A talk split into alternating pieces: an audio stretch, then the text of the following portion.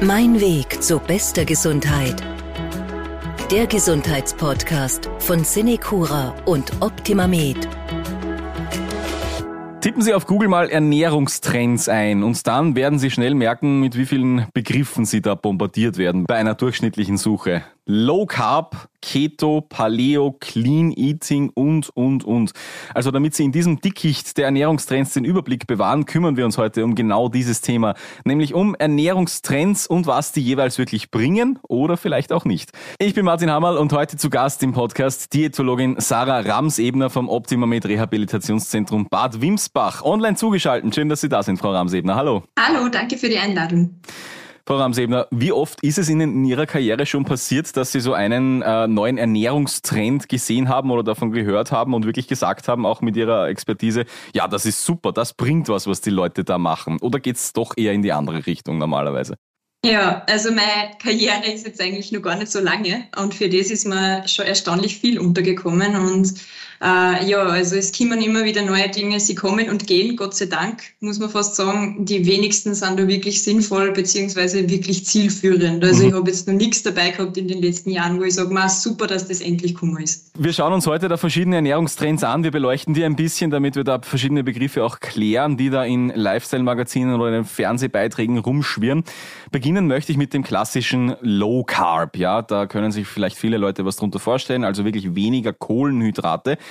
Ähm, vielleicht ganz kurz aus diätologischer Sicht als Erklärung, was sind denn Kohlenhydrate und wofür brauchen wir die? Kohlenhydrate sind unser wichtigster Energielieferant und auch der schnellste Energielieferant. Das merkt man eh oft, wenn man was Süßes isst, wo ja sehr viele Kohlenhydrate enthalten sind, dass man relativ schnell wieder fit ist.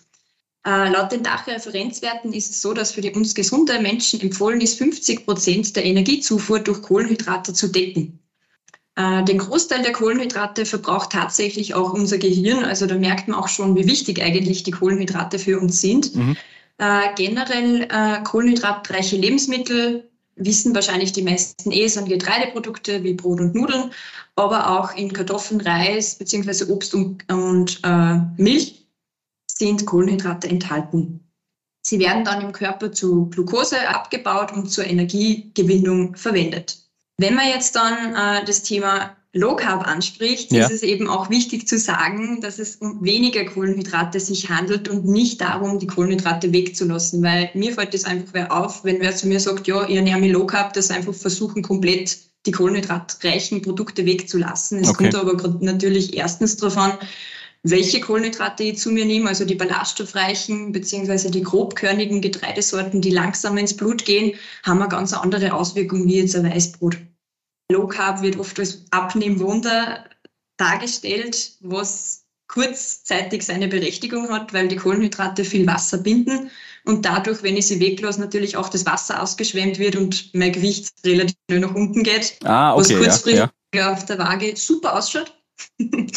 langfristig aber leider überhaupt nichts bringt. Also eine langfristige Ernährungsumstellung ist eigentlich trotzdem das Wichtigste wenn man abnehmen will. Okay, ich höre da schon so ein bisschen raus. Ähm, so prinzipiell spricht nichts dagegen, wenn wir da ein bisschen reduzieren, aber halt die, die richtigen Kohlenhydrate unter Anführungszeichen. Das heißt, das ist dann, ähm, sprechen wir da jetzt wirklich vom klassischen Zucker oder was für, wovon reden wir da? Ja, genau. Also natürlich alles, was eben Zucker ist, beziehungsweise Weißmehl, geht natürlich sehr, sehr schnell ins Blut. Mhm. Äh, man hat zwar schnell Energie, aber sie ist halt auch schnell wieder weg. Das heißt, man hat schneller wieder Hunger und isst dadurch wahrscheinlich mehr. Okay. Der nächste Begriff, den ich da mit reinnehmen möchte, der passt da gut dazu, nämlich die ketogene Diät. Das ist ja wirklich die, die extremere Form dann von Low Carb. Da werden die Kohlenhydrate noch weiter reduziert. Was ist da das Prinzip dahinter? Kann der Körper das aushalten irgendwie? Ja, also bei der ketogenen Diät äh, ist eben die Kohlenhydratzufuhr extrem eingeschränkt. Also das ist wichtig, dass man das dazu sagt. Es steigt dadurch natürlich auch die Fettzufuhr. Es funktioniert nicht, dass ich einen Nährstoff reduziere und keinen anderen erhöhe. Mhm. Also das ist irgendwie auch logisch. Ja, und der Körper muss sich dadurch den Stoffwechsel umstellen. Also die körpereigene äh, Glykogenspeicher, die wir ja haben im Muskel beziehungsweise in der Leber, also Zuckerspeicher, werden dann irgendwann entleert, wenn wir nichts mehr zuführen. Und der Körper muss dann umstellen, äh, die Ketonkörper als Energiequelle heranzuziehen. Man merkt es dann auch oft, also das beschreiben auch die Leute, die Low Carb Diäten machen, äh, Kopfschmerzen, Müdigkeit stellen sie da in der ersten Phase ein, weil der Körper einfach in Hungerstoffwechsel umsteigt und auf Notstand umschaltet. Das heißt, ich höre auch da schon wieder raus, empfehlenswert ist das jetzt nicht unbedingt aus diätologischer Sicht oder, oder korrigieren Sie mich da gern? Na, also wenn es jetzt da keinen wirklichen medizinischen Grund dafür gibt, äh, ist es auf jeden Fall nicht sinnvoll, sich einfach so ketogen zu ernähren äh, ist es immer wichtig, den Lebensstil zu verändern, beziehungsweise Kohlenhydrate reduzieren kann teilweise Sinn machen, wenn man jetzt eine Diagnose hat wie Typ-2-Diabetes zum Beispiel. Äh, aber auch da ist es immer wichtig, Absprache diätologisch oder medizinisch, um wirklich dann gezielt zu formulieren, was ist jetzt sinnvoll und was nicht. Gut, das heißt nicht einfach von, von heute auf morgen sagen, so, das war's mit Kohlenhydraten. Das äh, würden Sie eher abraten davon. Genau, also wirklich eben ja, langfristig umstellen und eben mhm. reduzieren und nicht weglassen. Gibt es jetzt, wenn man sich es genauer anschaut, vielleicht wirklich doch auch spezielle Vorerkrankungen oder Eigenschaften, wo Sie sagen, ja, da wäre es sinnvoll, Kohlenhydrate äh, zu reduzieren, wegzulassen? Sie haben schon erwähnt, äh, Diabetes ist da eine Geschichte. Was gibt es da vielleicht noch? Ja, genau. Also eben beim Diabetes nur mal kurz zu erwähnen, geht es ja darum, äh, die Bauchspeicheldrüse muss ja sehr viel Insulin produzieren, wenn Kohlenhydrate gegessen werden. Das heißt, wenn ich da jetzt eben viele, viele Kohlenhydrate esse, hat die Bauchspeicheldrüse auch mehr Arbeit und wenn ich es reduziere, kann ich meine Bauchspeicheldrüse dadurch entlasten. Fettleber ist auch ein Thema, was sehr, sehr großes Thema ist in Österreich. Mhm. Auch da ist es so, dass eigentlich die Leber ihre Speicher wieder entleert, wenn wir weniger Kohlenhydrate essen, beziehungsweise vielleicht vor allem am Abend weniger Kohlenhydrate essen, wo wir uns meistens nicht mehr so viel bewegen. Für die ketogene Diät gibt es jetzt wirklich sehr, sehr wenige Indikationen, wo man das empfiehlt. Also das sind wirklich angeborene Stoffwechselerkrankungen beziehungsweise bei kindlicher Epilepsie. Äh, ansonsten eigentlich nicht wirklich jetzt was, was empfohlen wird. Sprechen wir über Paleo, eine Ernährungsform, um die es gefühlt ein bisschen ruhiger geworden ist, aber ich kann mich erinnern, das war ja eine Zeit lang wirklich äh, in aller Munde vor ein paar Jahren. Ähm, Essen wie in der Steinzeit war so das Motto, ja. Was ist da erlaubt? Was gehört dazu? Paleo dazu? Also Paleo nennt man ja eben auch Steinzeitdiät und da geht es ja sehr viel um die Lebensmittelauswahl. Das heißt, Wildpflanzen und Fleisch werden sehr, sehr viel gegessen. Es werden aber auf der anderen Seite Kohlenhydrate, äh, Getreide, Hülsenfrüchte komplett gelassen. Die Gefahr der einseitigen Ernährung ist da natürlich sehr, sehr groß, weil wenn ich mich jetzt wirklich konzentriere, diese Lebensmittel darf ich und die darf ich nicht, egal in welcher Ernährungsform, ist eigentlich meistens schlecht. Gut, das heißt, Ihre professionelle Einschätzung, essen wie in der Steinzeit? Ja, nein, Wobei ich auch da schon eine leichte Tendenz raushöre, muss ich sagen. ja, also durch die hohe Zufuhr der tierischen Produkte ist es einfach extrem problematisch und kritisch zu sehen, dass man da eben andere Probleme dazu kriegt. Das einzig Positive daran ist natürlich die weniger stark verarbeiteten Produkte und Zucker wird auch weggelassen. Das heißt, das wäre das Positive, was man daraus jetzt herausnehmen kann. Okay. Clean Eating, das ist so ein Begriff, der ist noch relativ neu in dieser Reihe von Ernährungstrends, wenn wir den vergleichen mit den anderen. Was verbirgt sich denn dahinter? Was ist die Idee?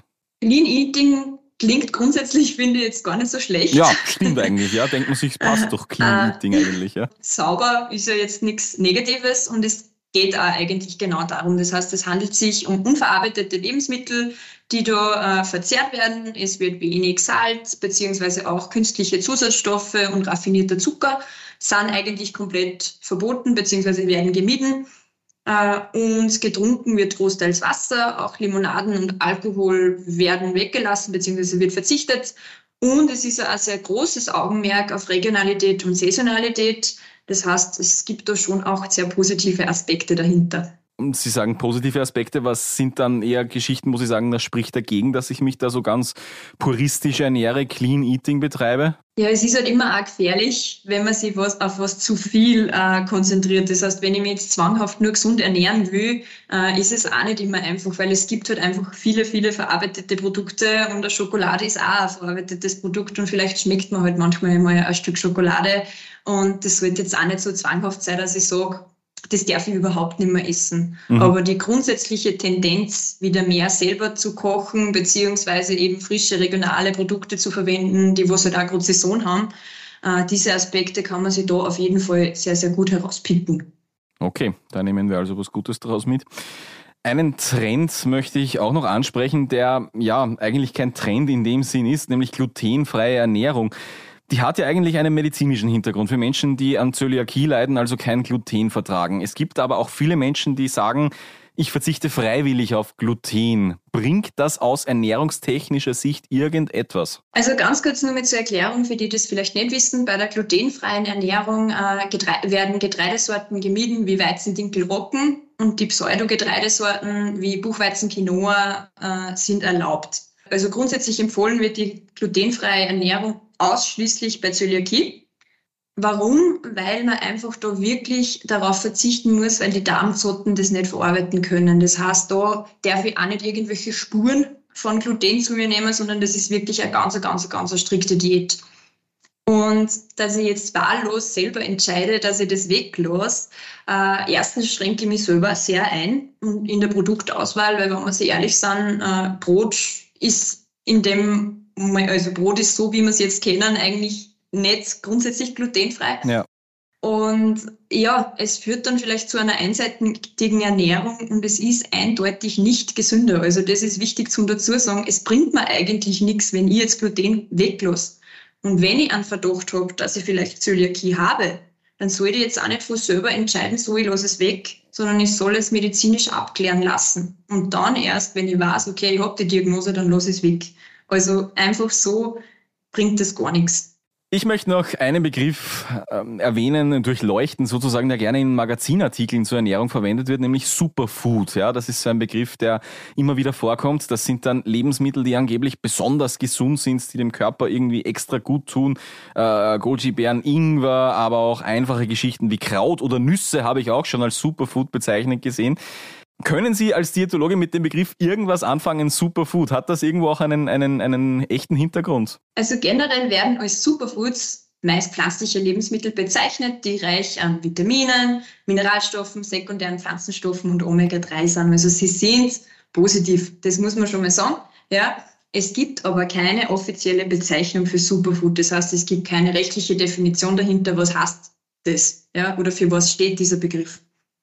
Sie können sehr wohl einen positiven Einfluss auf unsere Gesundheit haben, was aber nicht heißt, dass andere pflanzliche Lebensmittel das nicht haben können. Und das ist immer so ein bisschen unfair, weil äh, immer irgendwelche Dinge, die von irgendwo herkommen, viel, viel, viel positiver äh, dargestellt werden als wie unsere regionalen Produkte. Also das beste Beispiel dafür sind die Chiasamen, mhm. äh, wo wir äh, relativ ähnliches Produkt, sage ich jetzt einmal, es ist schon ein Unterschied in den Nährstoffen, aber wo wir ähnliches Produkt haben, die Leinsamen. Und der Hype um die Chiasamen war extrem groß. Ja. Und Leinsamen sind halt einfach was Langweiliges. Und ich würde die Leinsamen auch genauso als Superfood deklarieren. Und deshalb ist es immer die Frage, wer macht diese Bezeichnungen und welche Produkte dürfen so hassen. Und es gibt sehr, sehr viele heimische Produkte, Heilbeeren, Grünkohl, eben die Leinsamen, die sehr, sehr viele positive Aspekte auf unsere Gesundheit haben können. Und da brauche ich nicht irgendwelche teuren ausländischen Produkte kaufen, äh, damit ich meine Gesundheit verbessere, sondern es geht generell darum, dass ich schaue, dass ich mich abwechslungsreich ernähre, meinen Teller bunt gestalte. Also je bunter der Teller, umso mehr verschiedene Nährstoffe habe ich auch auf meinem Teller. Und so komme ich auch zu den sekundären Pflanzenstoffen.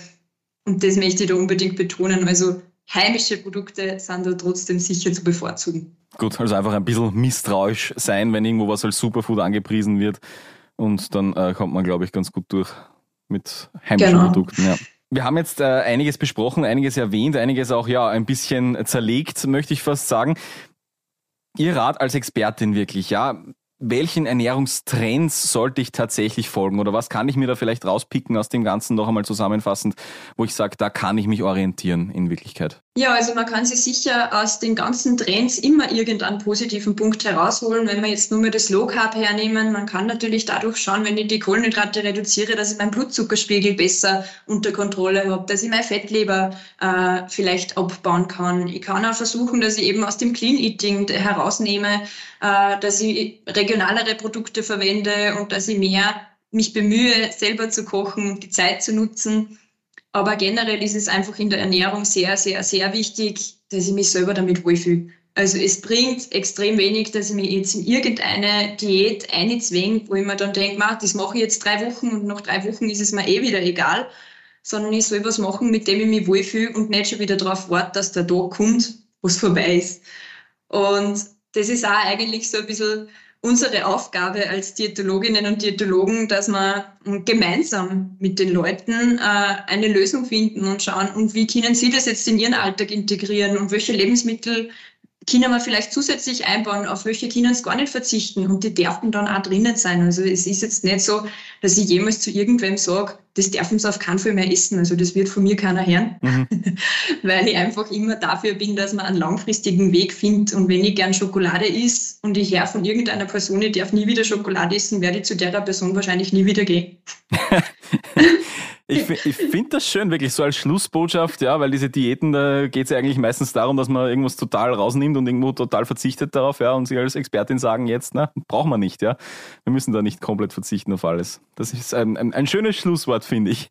Vielen Dank für das Gespräch an Sarah Ramsebner aus dem Optima mit Rehabilitationszentrum Bad Wimsbach. Dankeschön. Voll gern, danke. Ja, und an Sie, liebe Zuhörerinnen und Zuhörer, danke fürs Zuhören und bleiben Sie gesund. Mein Weg zu bester Gesundheit. Der Gesundheitspodcast von Cinecura und Optima Med.